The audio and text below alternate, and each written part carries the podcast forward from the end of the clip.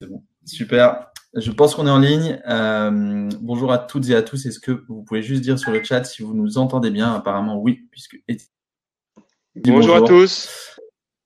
Euh, bonjour Boris, merci d'être présent.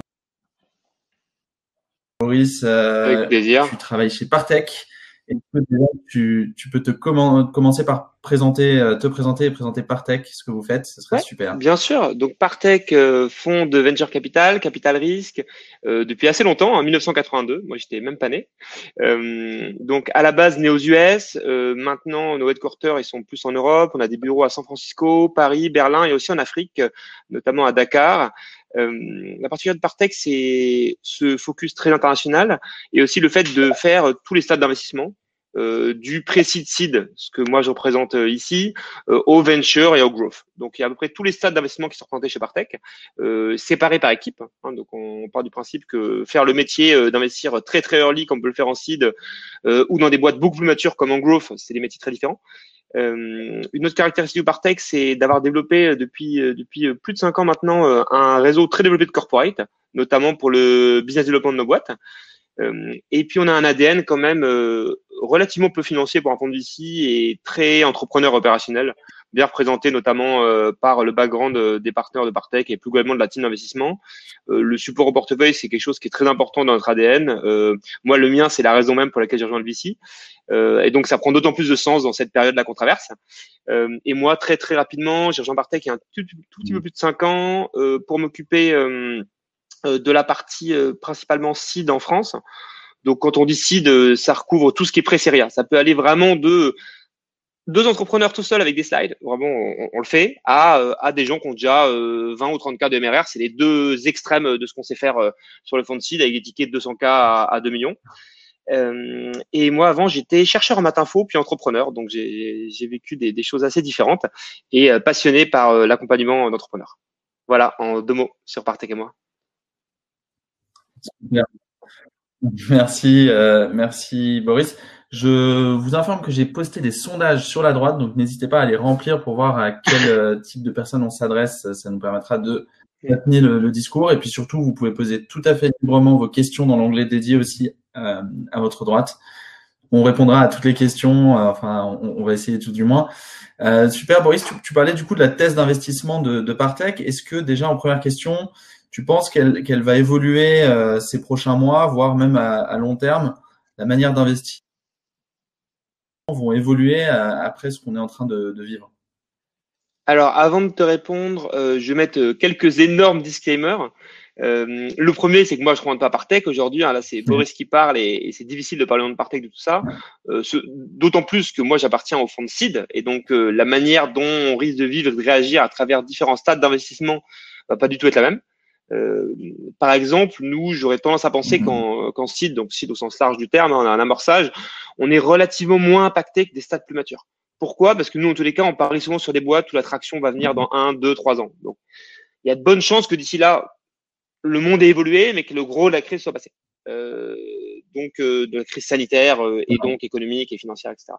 Euh, donc, donc voilà. Donc, donc ça, premier disclaimer. Et, et le deuxième, c'est qu'on c'est encore très très tôt. Donc euh, moi, je vais vous donner des pistes, des réflexions qui sont des réflexions avant tout personnelles, hein, plus que celles de Partech. Euh, mais euh, mais voilà, mais c'est encore très très tôt et j'ai pas de boule de cristal. J'adorerais, hein, mais euh, voilà. Donc je, moi, c'est disclaimer très important.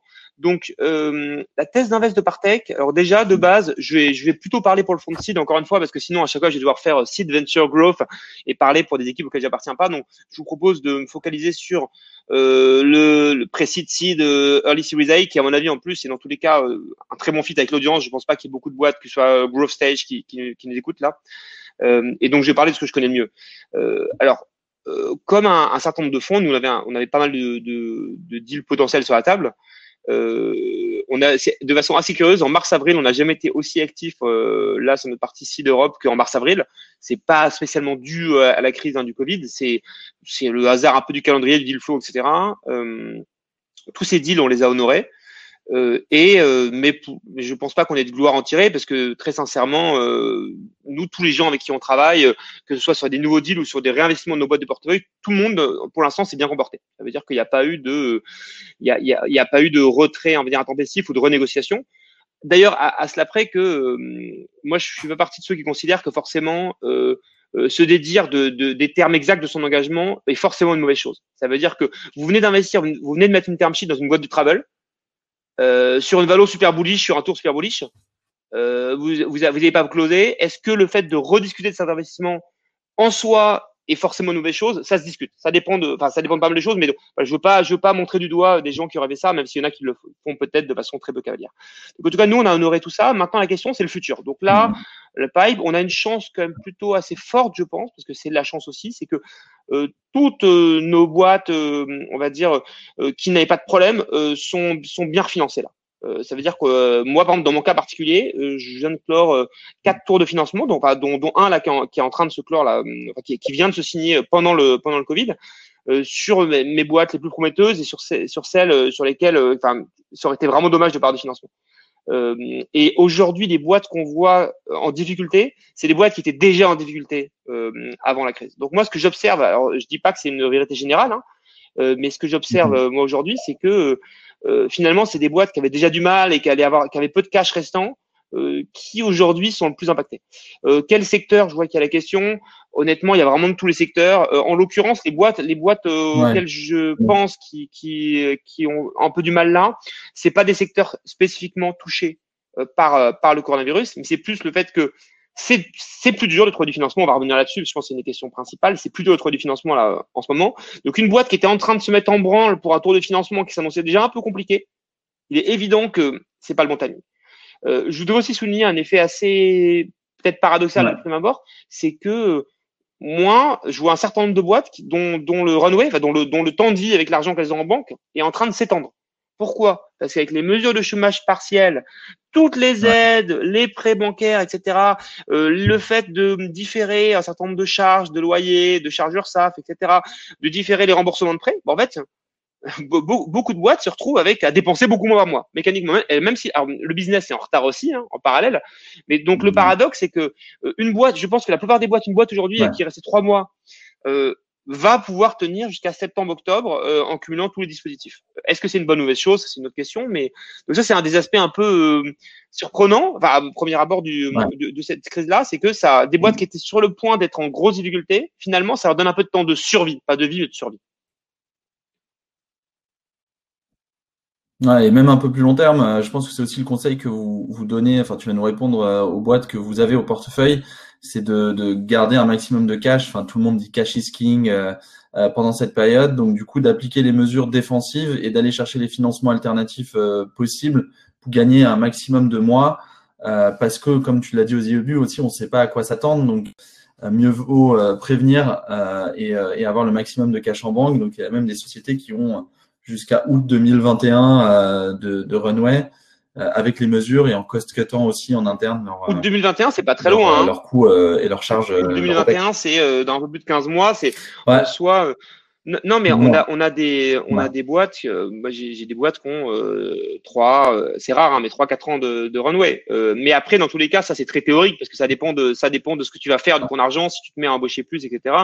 Mais effectivement, par les temps qui courent, c'est pas du luxe de se dire qu'on peut passer 2021 sans argent extérieur.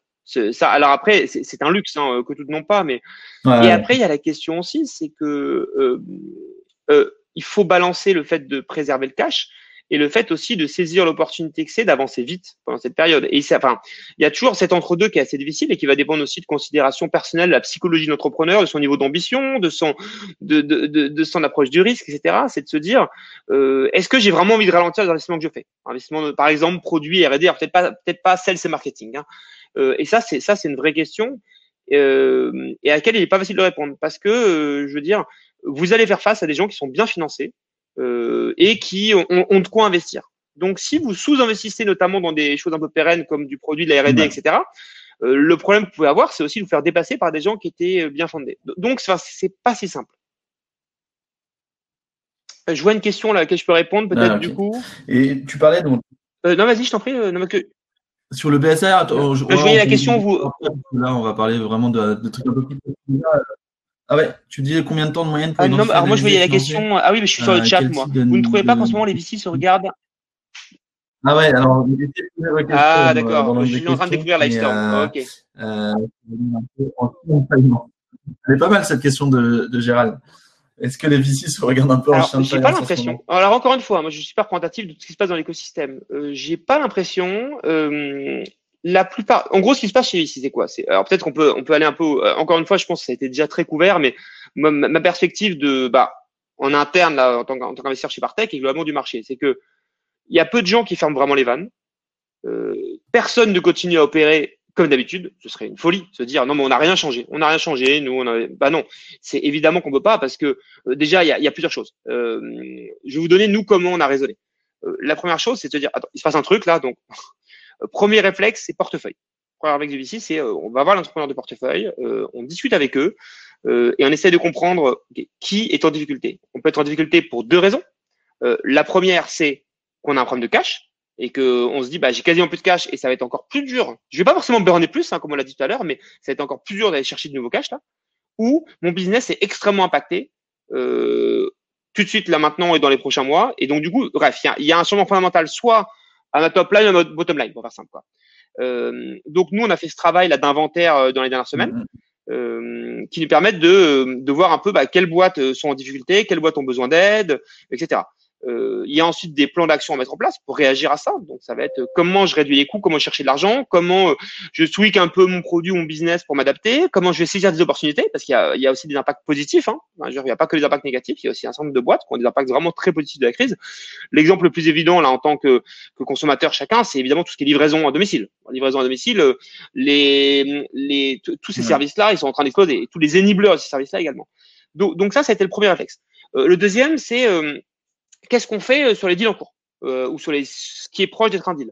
Euh, encore une fois, et, et moi je jette la pierre à personne parce que je, moi j'ai vu aucun mauvais comportement là-dessus. Tous les deals en cours, ils sont faits, Euh, ils sont finis. Euh, il y a certains, moi j'ai même vu un certain nombre de Mhm. VC qui sont en train euh, de faire des deals en ce moment là sur des boîtes moi de mon portefeuille à des conditions très agressives, agressives au sens je veux dire à des termes très favorables aux actionnaires, euh, pas agressives au sens des, des méchants vilains termes de VC. Euh, et, et, et donc pourquoi? Parce que il y a deux façons de voir ça. Il y a la façon de se dire je pose, je réfléchis, il se passe des choses. Mais il y a aussi le fait que le pool d'investissement pour les VC est en train de se restreindre énormément en ce moment. Pourquoi? Ça veut dire c'est très difficile de faire un investissement sans avoir rencontré les fondateurs. Alors en seed, ça peut être un peu différent. Mais plus la boîte est mature, plus on a envie de passer du temps avec les fondateurs, d'avoir une relation, d'avoir construit la relation dans le temps, etc. Donc ce qui se passe, c'est qu'un certain nombre de boîtes qui sont de mon point de vue, hein, un peu chaudes sur le marché, mais qui étaient peut-être un peu tôt, ou les jeux, ou euh, pour le coup, la question de Gérald de se regarder en chien de faïence, où beaucoup de vie se regardaient en disant cette boîte a l'air pas mal, mais elle est un peu tôt pour la série A. Moi, j'ai un certain nombre de boîtes dans le portefeuille qui étaient comme ça, des boîtes euh, très hautes sur le marché, mais où les gens se disent ah c'est un peu tôt quand même. Objectivement, la boîte a pas besoin d'argent, mais euh, pas mal de VC lapping, etc. Ces boîtes-là, les gens se disent waouh, peut-être qu'il faut que j'y aille, parce que euh, en 2020, je sais pas si je vais pouvoir faire beaucoup de deals. Parce que là, je rencontre pas d'entrepreneur. Donc, si je suis un Serie A, Serie B, Series B investor, c'est pas du tout sûr que j'arrive à remplir mon pipe de Series A, Series B investor euh, pour arriver à faire des deals dans, l'année. Donc, cette boîte que je suis depuis six mois, que je trouve vraiment pas mal, peut-être que c'est le moment d'aller euh, d'aller proposer euh, un investissement. D'autant plus que cette boîte elle était elle-même en train de se poser des questions, de se dire, il me reste 12, 15 mois de runway. Je sais pas de quoi est fait l'avenir, donc je suis prêt à prendre une term sheet aujourd'hui euh, euh, que j'aurais peut-être pas prise il y a quelques mois en attendant une vraie série. Donc il se passe ça aussi paradoxalement. Moi je trouve sur un certain nombre de boîtes, il y a un effet un peu d'accélérateur. Euh, et il y a aussi un grand nombre de VC qui se disent bah, qu'est-ce que je vais faire? Je vais aller repinguer toutes les boîtes que j'ai trouvées bien dans les 6-9 derniers mois et voir si elles auraient pas besoin d'un peu de cash maintenant. Alors ça c'est plus valable pour les séries A et B investors, hein, pas pour nous en seed. Et donc nous on a un certain nombre de boîtes qui sont en train de se faire repinguer par des investisseurs un peu plus stage où les investisseurs se disent bah finalement cette boîte elle a peut-être besoin de cash et nous euh, s'il y a quelqu'un qui vient toquer qui dit oh si je mettais 2-3 millions dans ta boîte, on se dit bah pourquoi pas finalement pourquoi pas nous on est un fonds de seed, on n'a pas vocation à l'idée une série A derrière. Euh, donc il y a des effets comme ça un peu euh, contre-intuitifs euh, de se dire les boîtes qui se font repinguer alors qu'on pourrait croire que c'est vraiment l'énorme crise, les boîtes qui ont un runway qui est étendu. et moi j'ai tendance à penser, alors encore une fois ça n'engage que moi et c'est c'est vraiment pas une analyse profonde, c'est que euh, à cette sorte de fin de, de fin de cycle là. Ça veut dire que les deals en cours sont en train de se faire, des deals qui étaient un peu hot ou c'était peut-être un peu tôt euh, vont, vont se faire avec des seed extension, des séries, etc.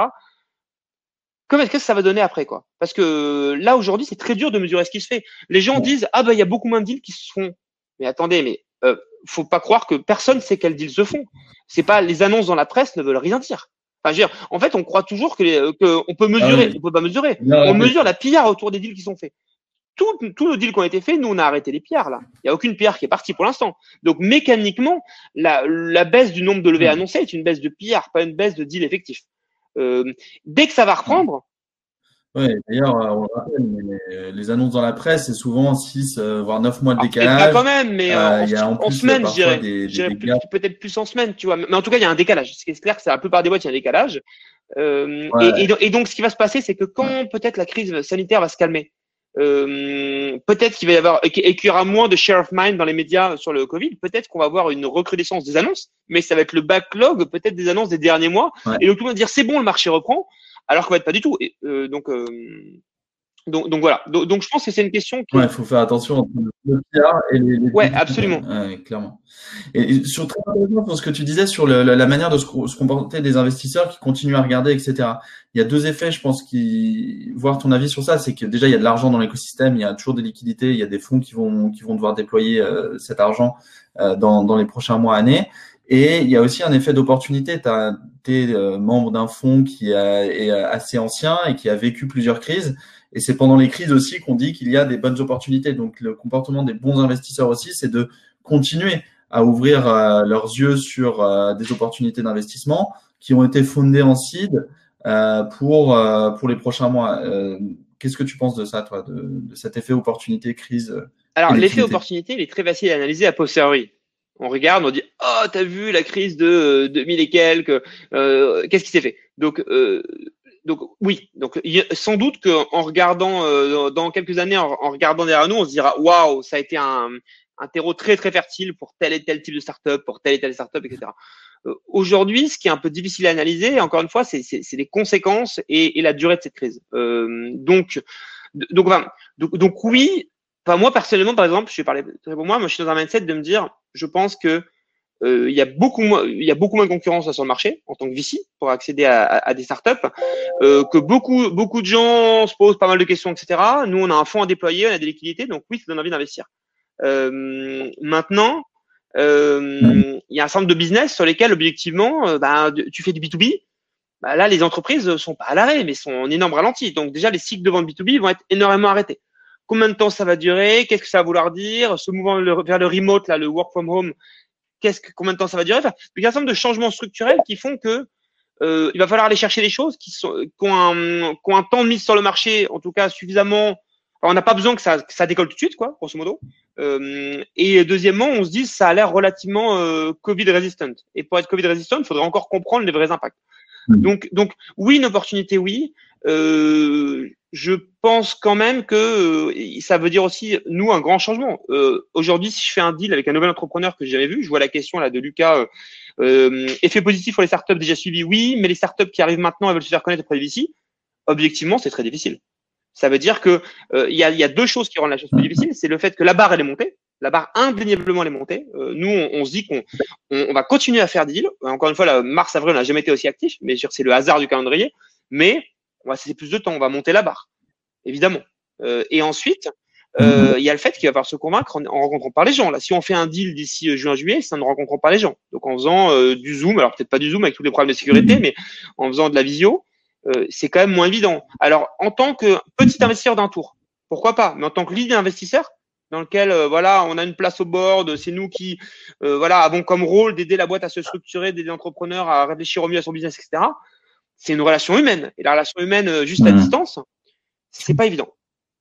Donc oui, ça va être compliqué. Objectivement, ça, va être ça veut dire quoi la, barre, euh, ouais, et, la, barre qui augmente, ça veut dire quoi? Ça veut dire que vous allez regarder si les fondamentaux sont encore plus forts qu'avant ce que vous faisiez, si euh, le partnership est très réglé, que le, on n'est pas dans un stade de MVP, mais déjà qu'on fait un certain nombre de ventes. C'est quoi? C'est des métriques? Non, alors non, la barre augmente, c'est pas lié. Ça veut pas dire qu'on demande plus de maturité à la startup. Euh, ça veut dire que on peut pas, on peut pas euh, mettre un, un, score à une startup, mais euh, c'est pour imaginer. Imaginons que quand on investissait, on mettait un score à une startup et on se disait, bah, euh, c'est qu'à partir de 9 sur 10 qu'on va investir, bah, maintenant, ce sera 9,5. Euh, pourquoi? Parce qu'on se dit, on mmh. va investir un peu moins, là, en ce moment, pour, pour voir venir. aussi, il y a une question de se dire, est-ce que on devrait peut-être sur un fonds faire un peu moins de deals et garder plus de liquidité pour les boîtes en cours. Alors nous, c'est pas le choix qu'on a fait là en site dans le fond de site de Partech, mais je veux dire, euh, si on s'aperçoit aussi que euh, la plupart de nos boîtes, euh, bah, elles ont besoin qu'on les refinance plus que prévu initialement, ben ça veut aussi dire que comme elles ont besoin de nous, ben, les existantes, peut-être qu'on en fera moins de nouvelles. Donc aujourd'hui, c'est pas le cas, mais en tout cas, c'est l'univers des possibles. C'est l'univers des possibles. Et, et, aussi le fait que la sensation que les boîtes les plus fragiles, enfin qu'il va falloir être beaucoup plus fort pour résister à cette crise. Donc encore une fois, ça, ça monte encore plus la barre euh, et ça switch un peu aussi les domaines auxquels on s'intéresse. Ça veut dire que là, effectivement, du pur euh, du pur B2B enterprise, on sait que les cycles de vente risquent d'être un peu compliqués. Euh, du gaming, on se dit bah voilà, c'est en train d'exploser. Donc il y a un certain nombre de trends là qui euh, qui se dégagent. On ne sait pas combien de temps elles vont durer. Attention aux épiphénomènes aussi. Euh, mais voilà, mais, mais c'est pour ça qu'il faut être très très prudent. Hein. C'est une question qu'on a souvent sur les trends. Toi, toi, t'en as que tu dirais bon, bah, si je reçois des dossiers dans tel et tel secteur, je vais quand même bien regarder parce que ça peut être un effet d'opportunité. Il y a, tu parlais du gaming, de l'entertainment, euh, le, euh, le, les health tech aussi, euh, pas mal de, dans pas mal de domaines qui peuvent être euh, tirer leur épingle du jeu. T'en penses quoi Alors là, encore une fois, c'est une question très personnelle, hein, et donc ce sera une réponse très personnelle. Moi, je suis pas très drivé par les secteurs. Moi, je suis drivé par la beauté d'un produit, d'un business model et l'intérêt d'un business model et euh, l'équipe de fondateurs et la relation personnelle que avoir avec eux. Donc moi, du coup, je suis assez agnostique. Dans mes investissements, j'ai fait des choses très, très différentes. Donc oui, je pense que mécaniquement, on est plus sensible à un certain nombre de, de sujets et de secteurs. Euh, mais pour autant, moi, je continuer de tout regarder, d'être sensible à tout. Mais par contre, avec le fil de se dire, est-ce que ça fait sens là, dans le contexte actuel, hein, travel, une boîte du travel, une boîte euh, qui va euh, s'occuper des restaurants, c'est un peu plus compliqué en ce moment, hein, euh, ou basé sur des événements, etc. Enfin, donc, mais à part ces évidences là. qui sont directement impactées par le, par le Covid, c'est pas évident de dire. Encore une fois, faut, faut se rappeler qu'en Chine, nous, on est sur des cycles longs. Donc, donc là, la question, c'est de se dire, moi, sur une boîte, c'est de dire, est-ce que dans deux, trois ans, ce qu'elle fait aura du sens? Parce que si finalement, ce qu'elle fait dans deux, trois ans, ça a du sens, s'il y a un trou d'air pendant six mois, ou un site, je m'en fiche. Ce sera différent d'une boîte beaucoup plus mature. Parce qu'une boîte beaucoup plus mature, c'est en train de faire un million de revenus par mois et que ça va chuter à 300 000 pendant 12 mois. C'est un impact majeur sur la boîte. Moi, sur des boîtes où si finalement le go-to-market il se décale de 3-6 mhm. mois et que le début de traction est un peu moins fort, mais qu'on pense que dans 2-3 ans, à la limite, elle sera encore plus forte parce que peu de gens se seront lancés et peu de gens ont été financés sur ce secteur-là parce qu'il était peu attractif. À la limite, ça peut mettre un plus. C'est aussi ça, quand tu parlais de voir les opportunités, les opportunités, ça mhm. peut être aussi de se dire, ces secteurs sinistrés, un, il faut les réinventer, et deux, ils vont être sous-investis, donc on peut construire des winners. Enfin, c'est ça qui est un peu difficile, c'est que les arguments, tu peux les prendre et les retourner dans tous les sens. Peut-être qu'en fait, c'est une grosse connerie ce que je te dis, et il faut y aller à fond dans tout ce qui est euh, restaurant tech, euh, tu vois, et, euh, et off, off, enfin, offline event, etc. Parce qu'en fait, tout le monde va les déserter dans les 12 prochains mois, et dans deux ans, ils seront toujours là, et il y aura besoin. Bah, donc, c'est c'est assez difficile d'être vraiment intelligent sur le sujet. C'est peu Enfin, faut faire attention de toute façon, de manière générale. Je le dis dans tous les webinaires. Hein, ne suivez pas euh, une tendance. Personne ne sait, même ceux qui ont vécu euh, toutes les crises d'avant, euh, etc., ou les, les, les VC les plus expérimentés. Personne ne sait trop ce qui va s'en tirer. Et il faut, faut, toujours se méfier des gens qui sont sachants dans cette période. Vaut mieux prendre un maximum d'avis. Et ton avis est, est, important parce que tu as, une grande expérience sur sur le CID justement un truc un peu plus précis maintenant, si on garde la casquette d'investisseur, euh, il y a des boîtes qui ont besoin de refinancement, donc il y a aller chercher des financements alternatifs, euh, faire du cost cutting, gérer sa trésorerie, etc. Mais il y a aussi le rôle peut-être que des investisseurs pourraient avoir à court terme, notamment euh, par euh, des bridges. Euh, donc, qui peuvent être faits de différentes manières, d'obligations convertibles, de BSAR, de d'augmentation de capital, ou pourquoi pas des comptes courants associés. Est-ce que toi, tu vois que sur le marché, il y a, il y a des choses qui se dégagent et des, des euh, est-ce que le BSAR, donc qui, euh, qui est une technique qui commençait à être assez démocratisée, est bonne pendant cette crise? Parce que comme le dit Philippe, les fonds divergent un peu sur leur avis. Euh, certains disent que c'est très positif, il faut le faire et bien valider les conditions. D'autres euh, disent que c'est plutôt, euh, ça va plutôt créer des opportunités pour les investisseurs et, et, pour, et à la défaveur des entrepreneurs. Est-ce que toi, tu as un avis un petit peu là-dessus sur les bridges, le BSAR, Alors, etc. Euh, pour des startups qui ont besoin à court terme donc, donc, nous, les bridges, c'est quelque chose qu'on fait euh, assez fréquemment sur nos boîtes. Hors, hors, Covid. Donc ça veut dire que on a, en gros, en gros, c'est quoi la situation? Une boîte, elle se retrouve avec euh, six mois de cash qui lui reste. On sent que se mettre sur la route dans quelques mois pour la série A, c'est un peu tôt. Euh, tout le monde est content de comment la boîte marche. L'intérêt collectif des actionnaires et des gens autour de la table, il est de se dire, on se donne six mois de plus. Donc voilà, donc ce six mois de plus, ça correspond à euh, un million. Hmm. eh ben l'intérêt c'est que l'investisseur autour de la table euh, remette un million et, et, donc là dans un mécanisme d'obligation convertible. Donc grosso modo l'idée de l'obligation convertible elle est double. elle permet de ne pas avoir d'avoir moins en tout cas deux débats. Premier, c'est de se dire, attendez, on va pas refaire un tour en dur avec toute la paperasse juridique que c'est, sachant qu'en fait, c'est juste un pont, un bridge vers un, vrai tour après. Et la deuxième, c'est de se dire, bah, combien vaut la boîte? Bah, C'est assez difficile. La vérité, c'est que nous, en tant qu'investisseurs historiques, notre discours auprès d'entrepreneurs, c'est de leur dire, bah, nous, en fait, elle vaut ce que le prochain dira qu'elle vaut. Et donc, du coup, bah, là, aujourd'hui, il n'y a pas de prochain. le prochain, c'est nous-mêmes. Donc, mm-hmm. l'obligation convertible, ça permet de se dire, bah, en fait, nous, on s'aligne sur ce que le prochain dira qu'elle vaut avec un discount de l'effet temps et risque, parce que si on a mis l'argent euh, 8-12 mois avant, euh, évidemment, on va pas payer le même prix chaque action euh, que la personne qui arrive une fois que la boîte est dérisquée de 8-12 mois de plus et qu'il y a 8-12 mois de temps qui est passé. Euh, donc, donc ça, c'est très pratique de ce point de vue-là. Donc, mmh. pour moi, il y, a, il y, a, deux questions assez différentes. Qui est la question de quand tu le fais avec des gens en interne. En interne, honnêtement, je pense que c'est en faveur de tout le monde, parce que faut être clair. Hein, la plupart des boîtes, si on faisait pas des bridges, si on faisait un tour en dur qu'on devait pricer, donc auquel on devait donner un prix à la boîte, ce serait défavorable aux entrepreneurs le mécanisme d'obligation convertible, quel que soit de bridge, euh, quelle que soit sa forme, et c'est bon, c'est pas des BSAR hein, quand c'est un quand c'est un investissement avec les, investisseurs internes, euh, il est favorable aux entrepreneurs. Parce qu'encore une fois, les conditions seraient plus inutiles si on dit mm on fait un vrai tour, on refait un vrai tour. Bah non, la boîte ce qu'elle vaut à ce moment-là. Donc c'est honnêtement, enfin, il y a peut-être des cas dans lesquels c'est c'est pas le cas, mais moi quasiment tout, enfin, c'est pas une pratique de partech. Moi, je pense que la pratique de marché, c'est que c'est quand même, c'est, favorable à l'entrepreneur. Il y a la question ensuite de, du, des investisseurs extérieurs, de prendre des investisseurs extérieurs. Euh, est-ce qu'un est-ce qu'un BSAR euh, c'est, euh, ou, ou même notre une obligation convertible, quelle que soit sa forme juridique, est bien, pas bien Les intérêts de ces instruments, c'est que ça va vite, ça va relativement vite, il n'y a pas toute la paperasse à faire. c'est intéressant d'un point de vitesse, c'est aussi intéressant quand on fait rentrer des gens qui ne sont pas des professionnels de, de, de l'investissement en startup, et donc avec lesquels il serait difficile de converger sur un pacte ou etc. qui fasse sens.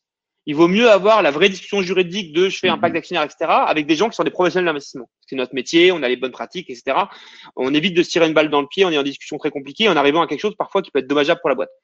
Euh, donc ça, moi, je trouve ça très bien. Euh, là, le point effectivement auquel il faut faire attention, c'est que on a vite fait de lever beaucoup sur les obligations convertibles, et, euh, et si le tour suivant se fait une, une valorisation faible, ça peut être très réductif pour l'entrepreneur. Mais ça, sincèrement, euh, j'ai déjà vu des cas dans lesquels, euh, enfin, j'ai examiné des dossiers en site dans lesquels il y avait ce problème-là, mais moi, je ferai pas un problème top of, top of mind. Euh, le, le, le BSAR, l'obligation convertible, tous ces instruments-là, ils sont assez peu protecteurs de l'investisseur quand ça se passe bien. Ils sont plus protecteurs de l'investisseur quand ça se passe mal. Moi, je, je, je pense, enfin, je réfléchis en même temps que je te raconte ça et que je raconte ça à tout le monde, mais je pense que c'est assez vrai. Ça veut dire que si la boîte se passe bien, quand tu as investi en obligation convertible en BSAR, tu aucun droit. En gros, pour faire simple, hein, je caricature un peu, mais en tant qu'investisseur, tu aucun droit. Il y a quelqu'un qui arrive, il met ses conditions, euh, tu, tu, te tais et tu signes, quoi, pour faire simple. Euh, si la boîte va pas bien, eh ben, en fait, déjà, euh, t'es pas au board, etc. Donc, ça veut dire que t'as pas à gérer le truc. Euh, et, euh, et ensuite, si un tour a une, très, a une valeur très faible au tour suivant, toi, tu obtiens un discount par rapport à ce tour-là. Donc, tu as des conditions probablement plus favorables que si tu avais fait un tour en equity, au moins la startup allait bien 6 mois, 12 mois plus tôt. Donc, euh, du coup, c'est aussi pour ça mm. que je pense qu'il y a un certain nombre d'investisseurs qui sont moins favorables aux obligations convertibles, BSR, etc. Parce que, objectivement, euh, c'est, je trouve que la plupart du temps, c'est plutôt pas euh, et que la plupart du temps, je dirais que c'est plutôt favorable aux entrepreneurs si on a bien conscience des tenants aboutissants de ce qu'on fait et qu'on fait pas n'importe quoi en levant trop, euh, en levant trop. Quoi. C'est pour ça hein, d'ailleurs que YC, euh, Y Combinator a introduit le, un nouveau safe là, il y a quoi, il y a, au début d'année, je crois, ou l'année dernière, euh, le, qui est un safe post-money. L'idée étant de se dire, en fait, comme ça, l'entrepreneur était capable de calculer extrêmement facilement sa dilution, alors qu'avant, en fait, on se rendait compte que c'était pas si facile que ça de, de calculer sa dilution. Ouais, avec le, l'effet euh, conversion, avec euh, le, la réduction des, des personnes qui avaient euh, des obligations, leur, euh, leur discount, etc. Mais, mais, la plupart des VC, ça, la plupart des VC, ça, savent pas. Hein. La plupart des VC savent pas le faire. Hein. Ça veut dire, vraiment, hein, moi, moi, je le vois sur les différentes opérations que j'ai. La, la plupart des VC, enfin, c'est, c'est, enfin, c'est, c'est simple parce que c'est que des plus, des moins, des fois des divisés, mais en fait, Enfin, c'est nous comme on, a, est pas mal aux US, on fait beaucoup de safe, donc euh, du coup, enfin, on n'est pas à mécanisme. Mais la vérité, c'est que euh, euh, comprendre comment on convertit, l'impact que ça a en etc. C'est loin d'être simple. Hein. Je dis pas que les VC sont imbéciles, loin de là. Hein. c'est c'est juste que c'est pas simple de comprendre exactement ce que ça donne en pratique. Ouais, Clairement, je remets dans le, dans le chat aussi, on a un template à télécharger gratuitement sur justement, vous mettez les chiffres qu'on avait fait sur Eldorado justement pour, pour savoir calculer son, son tour de BSR. On a une question intéressante que j'ai jamais posée. Euh, il y a, y a euh, beaucoup d'entrepreneurs qui travaillent maintenant depuis, euh, depuis quasiment un mois sur des BP stressés, réduits, etc., avec un certain nombre de choses qui sont déjà dites et redites. En revanche, toi, tu reçois, tu reçois un nouveau deck là aujourd'hui. Est-ce que tu attendrais que dans le deck, il y ait l'impact du Covid ou des assumptions sur le, post-Covid dedans, que l'entrepreneur il, intègre déjà dans, ses, dans ses hypothèses et dans sa présentation globale euh, l'impact de la crise. Absolument. Absolument. Euh, le monde est en train de changer là. On ne sait pas encore euh, de quelle ampleur, on ne sait pas où on va atterrir, etc. Mais faire comme si ça n'existait pas, euh, enfin, c'est pas possible. Donc ça ne veut pas dire que vous pouvez montrer qu'il n'y a peut-être pas d'impact sur votre business. Pas de problème avec ça. Mais je veux dire, euh, on est en train de dire il y a une météorite qui va euh, tuer la moitié de la Terre, euh, bah, il faut en parler. Donc, évidemment c'est pas c'est pas aussi grave, mais ça bouleverse quand même bah, en fait la manière dont on vit, la manière dont on travaille. Euh, ça va être un gros choc économique et financier. Euh, donc, on peut pas ne pas en parler. Euh, donc oui, je, pense que c'est indispensable. Ce sera la question qui sera sur tes lèvres. et donc, et donc avec, je pense qu'il faut, il faut avoir un certain d'hypothèses. En fait, se dire finalement, nous, comment on constate que ça les impacte aujourd'hui? Comment on pense que ça va les impacter dans les prochains mois, euh, 6, 12, 18 prochains mois? Et à terme, est-ce qu'on pense que ça, c'est quelque chose qui est de nature à, à faire évoluer notre business? Est-ce que c'est un ajustement court terme tactique ou est-ce que finalement, fondamentalement, notre vision, elle doit s'adapter au nouveau monde qui va résulter? Et donc là, ça ne peut être que des hypothèses. Mais oui, je pense qu'on attendra clairement euh, euh, de la vision euh, et, et, du drive là-dessus. C'est pas possible, en tout cas, d'ignorer cette question-là. Donc ouais. Et euh, super. Donc ça, c'est ça, c'est intéressant. C'était une question qu'on n'avait pas trop posée jusqu'à maintenant. Et, je, dirais très pragmatiquement, si je devais être très pragmatique, je dirais comme un plan qu'on vend un, un, investisseur en général, c'est euh, sur 18 euh, mois, 18 mois de runway. Moi, je, je, en deux. C'est l'impact sur mon plan à 18 mois. Qu'est-ce que je fais? Qu'est-ce que je fais pas? Qu'est-ce que je fais différemment? Qu'est-ce que j'ai changé par rapport Moi, je viens de voir. C'est on est un post-Covid, enfin post-Covid, je post début de Covid. Donc du coup, moi, j'ai peut-être pas vu la version d'avant. Moi, je serais intéressé parce que l'entrepreneur me raconte voilà ce qu'on a changé en prenant, voilà comment on a géré les nouveaux éléments, voilà ce qu'on a changé dans le plan à 18 mois. Et ensuite, deuxièmement, voilà pourquoi on pense que à l'horizon 18 mois, pour faire simple, euh, notre plan, notre vision, notre positionnement, etc. sont, sont les bonnes. Et ça, ce qu'on fait fait toujours sens. Il ne doit pas être a été modifié ou enfin en tout cas c'est la bonne version de ce qu'on fait. Que tu l'aies modifié ou pas. Moi je séparais en deux le tactique et le vision stratégique. Ok. Très intéressant. Ben, je pense que c'est euh, c'est intéressant pour les entrepreneurs qui nous écoutent et qui partiraient potentiellement en, en levée même si, bon, comme on l'a dit, c'est pas le moment de, d'attendre que les investisseurs investissent. En revanche, nouer des contacts, euh, c'est, toujours intéressant. Le métier des investisseurs reste d'investir et euh, ça repartira. Euh, peut-être un, un, sur ton rôle, plus, plus d'investisseurs, mais casquette operating. Une période assez passionnante pour se mettre pleinement dans son rôle d'associé, quoi, opérationnel dans des, dans des entreprises dans lesquelles vous avez investi. Est-ce que euh, voilà, vous, vous avez euh, des business que vous devez repenser complètement ou est-ce que vous vous adaptez euh, plutôt, vous prenez les mesures d'urgence, même sur l'aspect commercial? Comment voilà, tu as pris cette casquette d'operating et accompagner les entrepreneurs là dans, depuis, depuis un mois quasiment qui ont besoin de, de votre casquette d'associé? Alors, donc du coup, moi, d'avoir du vocabulaire, déjà, je voulais juste réagir. Moi, je, je, je, suis très très peu fan de cette notion d'operating euh, et il même d'associés, etc. Euh, Pourquoi? Euh, encore fois, on fait un aparté, mais moi, il y a deux choses que j'aime pas. C'est d'une part, en fait, le fait que l'operating est souvent un cache-misère d'équipes d'investissement qui sont quasi exclusivement financières. Donc, en fait, du coup, on, on, on en vient, à, alors là, c'est par les casquettes, mais par contre, c'est par les rôles, on en vient à une team d'invest qui est financière et une team d'operating qui est euh, mhm. qui finalement euh, comprend le business, euh, intervient dedans, etc. de façon positive. Hein. moi, j'aime pas cette dichotomie là. Euh, et on arrive à des situations, moi je trouve parfois absurdes, dans lesquelles le board member et le mec de l'équipe investissement. Donc en fait, board member, c'est quand même, euh, on suit la boîte, la stratégie, on prend des décisions structurantes pour le business, et finalement l'operating avec une sorte de semi-mur de Chine et celui qui va aller dans le business. Ça n'a aucun sens, quoi. À ce moment-là, enfin, je veux dire, le board member doit être celui qui comprend le business, qui est dedans. Donc moi, c'est le premier truc que j'aime pas. Et le mot operating, il y a opérateur dedans. Pour moi, un VC n'est pas opérateur. Moi, je suis un grand, très grand défendeur du, de, du rôle du VC pour aider le business, mais mon sens, on n'est pas opérateur.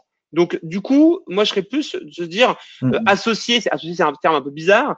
Je dirais ce, rôle qu'on a de, de, d'advisor, de, de coach, euh, tu vois, de, de facilitateur euh, de, de la démarche entrepreneuriale et de la construction et du scale d'une boîte. C'est, plutôt ça. Tu vois, donc je, c'est à cette question que je réponds. Tu vois. Donc moi, pour moi, c'est quelque chose qui est super important. Encore une fois, ça a été mon drive hein, pour rejoindre le VC. Euh, paradoxalement, ça pas, c'est pas la période la plus passionnante, moi je trouve. Euh, pourquoi? Parce que le, le, le, gros du focus, ça a été euh, bah, déjà le mode euh, financier. Donc là, pour le coup, euh, finalement, euh, pour raconter ce qu'on veut, à un moment donné, chaque boîte, le but, c'est d'avoir un Excel en se disant bon, c'est quoi les nouvelles hypothèses de revenus, de, dépenses, donc de cash burn, et on arrive où? Et si on est si on est bien ou très bien, tant mieux. Si on n'est pas bien, où on va chercher les sous? Ou alors qu'est-ce qu'on doit coter? Franchement, c'est hyper important, mais d'un point de vue euh, création de valeur, on est dans la non-destruction de valeur pendant la création de valeur, et, c'est, et, et je veux dire, c'est, enfin, donc, donc c'est hyper important. Là, c'est un rôle dans lequel on est pleinement engagé, mais euh, je te dirais pas que j'ai trouvé cette phase, euh, euh je veux dire, hyper enthousiasmante, hyper nécessaire, oui. Euh, dans mon cas, la, je dois dire que la chance que j'ai, c'est que les boîtes où je suis un un board member actif, donc les boîtes où je suis lead investor board member, donc il y en a en gros, il y en a, euh, il y en a cinq à peu près, euh, elles viennent toutes de lever un tour de financement. Euh, donc ça, donc ça veut pas dire qu'il n'y a pas d'impact, attention, hein, mais ça veut dire qu'en tout cas on est beaucoup plus détendu euh, que sur des boîtes euh, bah, sur lesquelles j'en ai un certain nombre d'autres boîtes dans lesquelles j'ai, je suis parfois aussi au board, hein, sans être forcément le lead investor, euh, qui ont ces problèmes-là. Euh, donc, donc, tu vois déjà. Donc, moi, j'ai pas un énorme niveau de disruption sur la plupart des boîtes où je suis très impliqué. Or, c'est pas tout à fait vrai. Il y en a qui ont, ont des énormes disruptions euh, du business quand même, même si elles ont de l'argent. Euh, j'ai envie de te dire, cette phase-là, c'est avant tout une phase financière. Euh, ensuite, la phase de mon business est en train de changer. Euh, comment je dois y faire face bah ça, c'est une progresse. Dans tous les cas, encore une fois, le monde est en train d'évoluer. La, la, finance, c'est l'impact direct. Tu peux faire tes projections, etc. Euh, voir si on te dit, attends, là, ma levée en cours ou ma levée que je voulais faire, là, ça, ça risque de pas le faire. Faut que je tienne jusqu'à décembre. Euh, T'as pas besoin d'attendre pour comprendre. Euh, j'ai plein de mécanismes dont je peux profiter. Boum. Nous, Partech a été très actif, euh, notamment via notre équipe, euh, notre équipe finance, sur la question de comment bénéficier des différentes aides, c'est quoi les mécanismes, qu'est-ce qu'il y a, etc. Parce que comme on a un gros portefeuille, qu'on a une masse critique assez, assez importante, on a quand même 150 boîtes au portefeuille, dont peut-être à peu près 60 en France. Euh, à peu près, hein, je te dis ça de tête, euh, on mutualise tout savoir là. Ça, ça a été hyper hyper important et l'équipe Partech Finance le fait beaucoup mieux que moi je pourrais le faire. Tu vois, tu vois ce que je veux dire? euh, donc moi, je pense qu'il va y avoir une phase un peu plus lente là qui va venir petit à petit, qui va être de se dire, ok, on a atterri, on a stabilisé la boîte. On parle de survie, hein. pas de succès, on parle de survie. Donc là, les boîtes, on les stabilise. Euh, on va chercher l'argent euh, là, il faut les chercher. Euh, potentiellement, euh, on va cuter là, il faut cuter, ce qui veut dire un certain nombre de boîtes du portefeuille de Partech des licenciements. Hein, je veux dire, c'est c'est dur. Hein. Enfin, je veux dire, c'est c'est il y a des choses vraiment vraiment dures. une fois qu'on avait ça, là, on peut commencer à se poser des questions, de se dire, attends, comment ça évolue, comment on pense que ça va être euh, dans 6 ou 12 mois, mais, mais il y a trois semaines, on savait même pas combien de temps durait le confinement. Bon, on le sait toujours pas trop, mais on commence à avoir, un peu plus clair. Donc, euh, donc voilà. Donc je te dirais, ça a été assez euh, hyper nécessaire, mais assez boring. Moi, j'aime bien cette métaphore souvent de, de l'oxygène en plongée. Tu vas faire de la plongée sous-marine. ton but, c'est pas, c'est pas la bouteille. Et sauf que si t'as plus d'oxygène dans ta bouteille, t'es un peu, t'es un peu dans la mouise, quoi. mais sauf que parler pendant des heures de ta bouteille, ton curseur, etc., tes mélanges tu vas pas pour ça, tu vas pour le kiff d'être sous l'eau, d'aller voir les poissons. Je plonge pas, hein, donc c'est purement spéculatif. Euh, là, en fait, depuis plusieurs semaines, le focus principal, c'est la bouteille d'oxygène. Tu vois ce que je veux dire? Donc, c'est hyper nécessaire, c'est la survie qui en dépend. Est-ce que c'est le truc le plus intéressant? Non, mais par contre, c'est hyper important. Avec, avec quand même, euh, encore une fois, des side effects qui peuvent être très importants sur euh, les employés. Euh, sur les employés. Donc, donc voilà comment on a réagi. Euh, et maintenant, on va venir un temps un peu plus long de de repenser, euh, de repenser business. Moi, j'ai des business euh, dont on pense qu'ils vont être profondément transformés par ce qui se passe.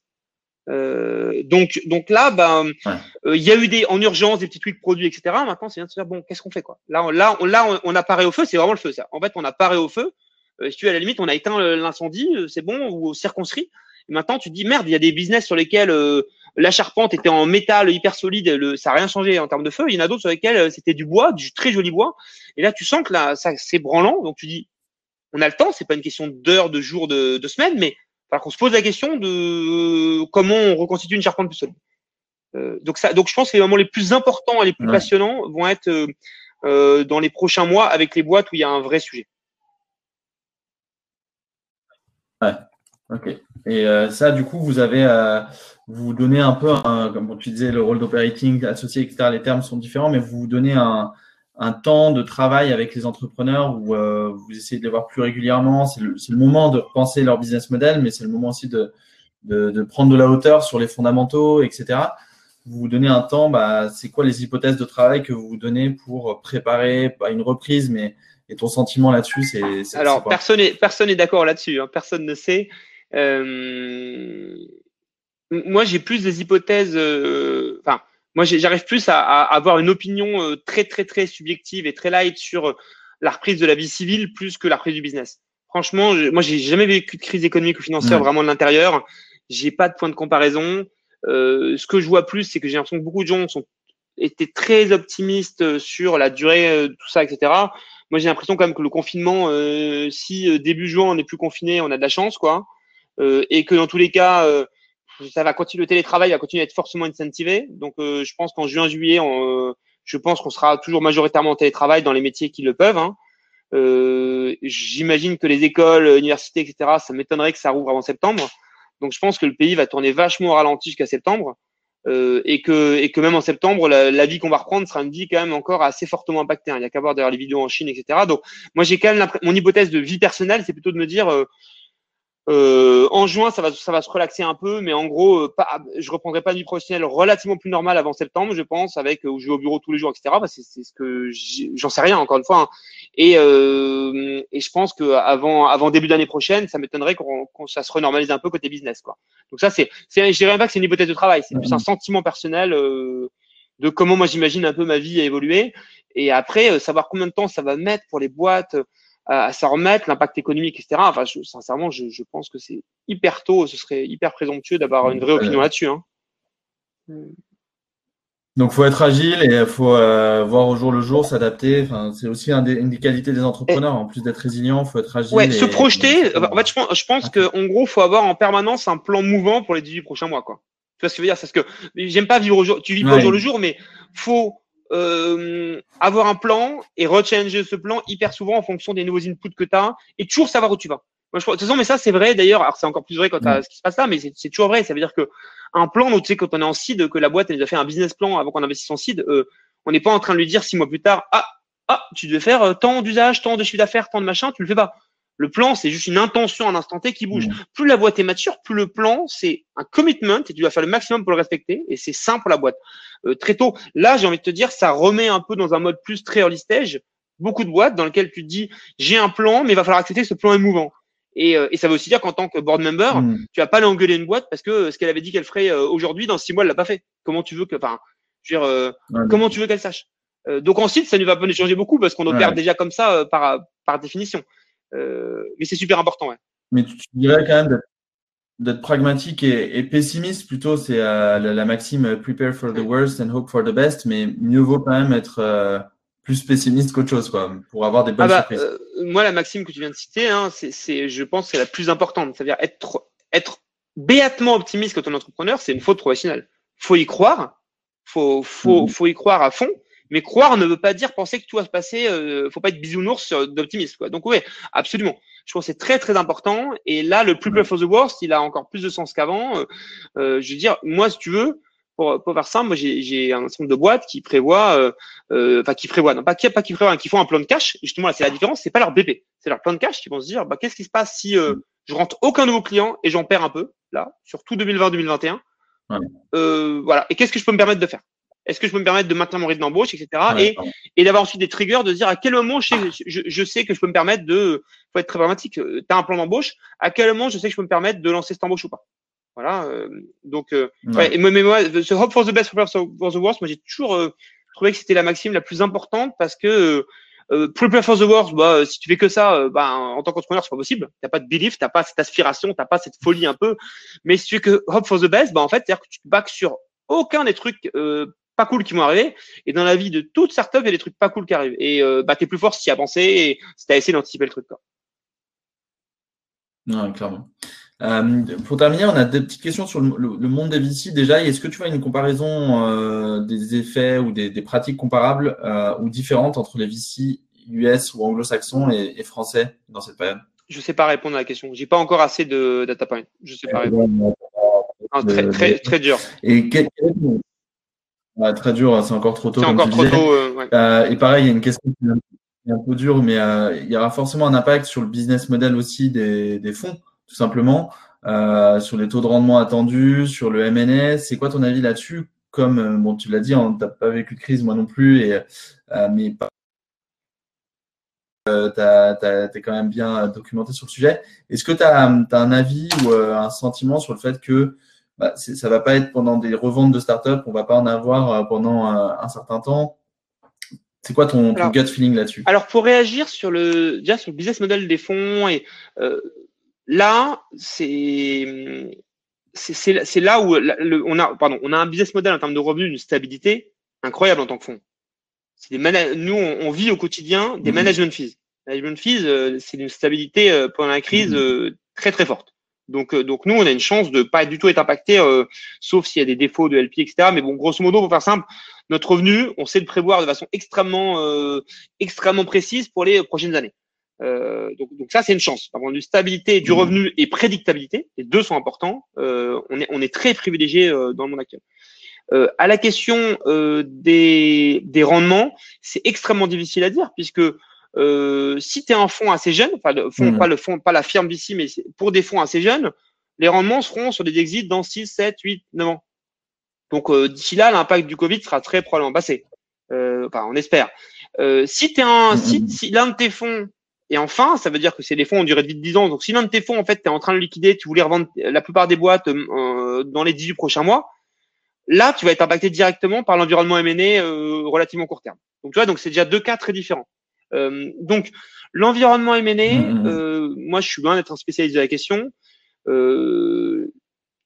côté corporate, c'était déjà pas brillant en Europe je pense que ça va l'être encore moins. Hein. Je veux dire, euh, bah, ils, ont d'autres chats à fouetter, euh, ils ont euh, ils ont moins d'argent, moins de moyens, ils sont enfin, ils sont en crise quoi. Donc quand tu es en crise, sauf s'il y a vraiment une acquisition pure business qui peut t'aider à fond, en général, tu penses plutôt, tu te replies toi-même. Te replies toi-même, c'est le réflexe de survie et donc et donc tout ce qui va être un peu plus périphérique et souvent les acquisitions, même les belles acquisitions sont plus périphériques par rapport au core business d'un corporate, bah, tu vas pas le faire. Donc je pense sans être sans être grand clair que euh, ça va être difficile les acquisitions en 2020. Je pense pas qu'on en verra beaucoup. Euh, il y a celles, il y a celles qui sont annoncées là parce qu'elles étaient en, en train de se clore ou déjà faites, mais je pense qu'il y aura un, beau ralentissement. Donc ça, ça va faire mal effectivement.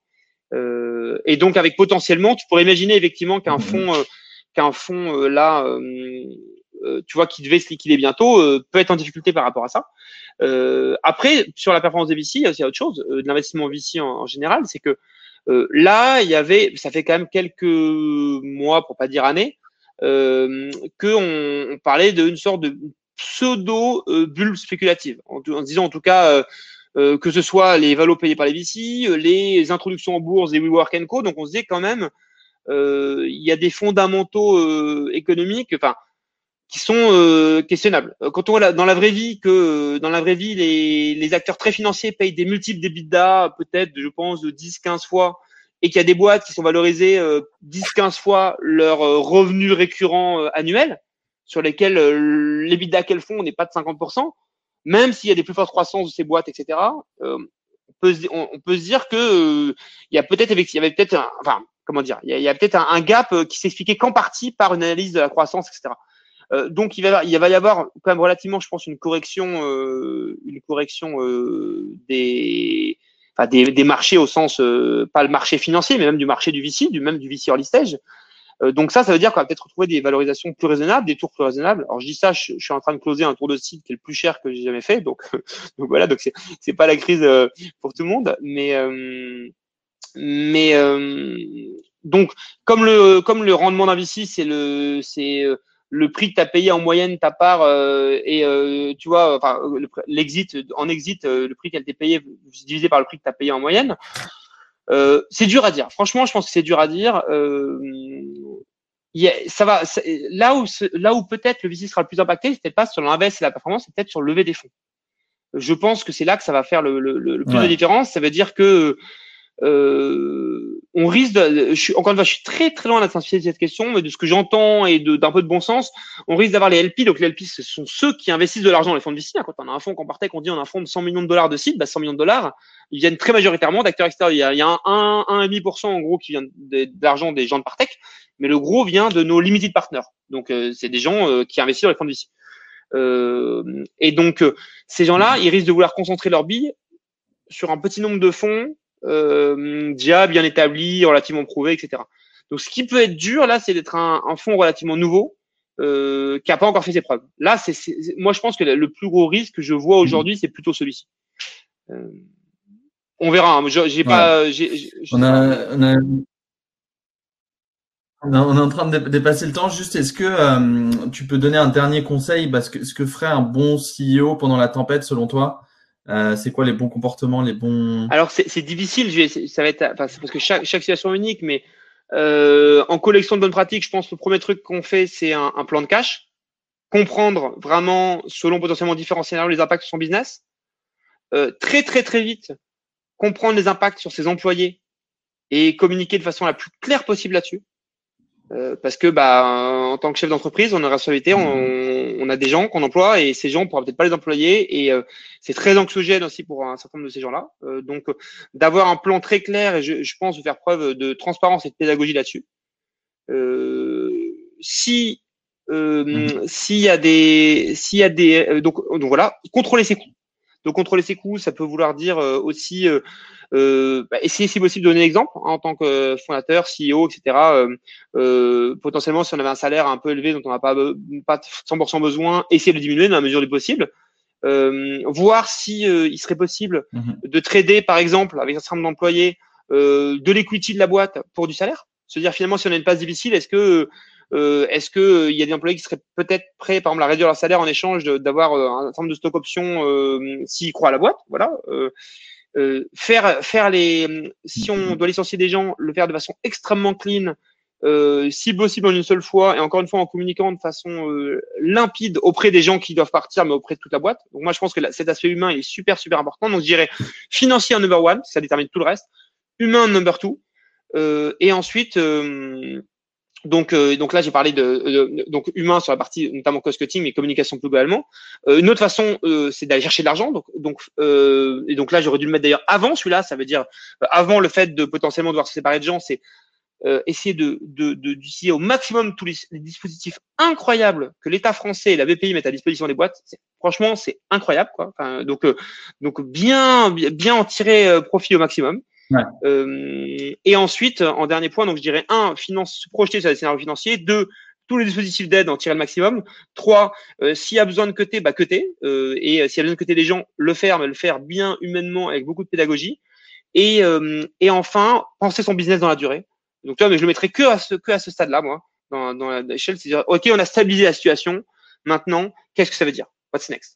Euh, et, euh, et puis et puis effectivement quand je dis euh, bénéficier au maximum des dispositifs, j'aurais dû rajouter ça c'est la, phase 1, la phase 2 c'est aller chercher de l'argent à l'extérieur, potentiellement avec de nouveaux, investisseurs, sachant que c'est plus difficile dans cette période, mais qu'il y aura un certain nombre de boîtes pour lesquelles ça va être paradoxalement peut-être plus facile, on en parlait tout à l'heure, des boîtes qui étaient déjà dans le radar des VC qui vont y voir une opportunité. Ouais, et je vois une remarque. bah, écoute, merci. On a. J'ai vu une remarque de Philippe là. Ouais, désolé. alors, trend, c'est les tendances. Travel, effectivement, hein, c'est euh, le domaine du voyage. Offline events, c'est vrai. Bon, bah voilà, c'est tous les événements dans la vie réelle et pas en ligne, pas comme un webinar. Top of mind, c'est euh, les trucs auxquels on pense d'abord, qui sont qui occupent le, le, haut de notre esprit. Euh, operating, c'est alors ça, c'est difficile à traduire. C'est qui qui sont vraiment dans le quotidien et dans le métier de la boîte et etc. on va cuter, couper. Euh, bon voilà. Bon Philippe, je, sais que vous comprenez, mais voilà, j'essaie de réparer euh, mes anglicismes. Si finalement c'est pas du jargon, c'est plus des anglicismes au final. Hein. Voilà. Et, écoute, euh, on a on a en plus Karine qui nous demande une traduction. On a effectivement en plus un, un, lexique des termes de la levée de fonds sur Eldorado qui est ouvert à, à toutes et à tous, qui est repris sur Madines aussi, je crois. Et justement, on traduit tous les, les, les termes un peu compliqués, BSAR, euh, euh, bridge, etc., dont on a même discuté, donc n'hésitez pas. Et merci Boris, c'était super, euh, super de t'avoir. Est-ce qu'on peut te contacter? Viens de, Absolument. tu viens de partager ton adresse super sympathiquement.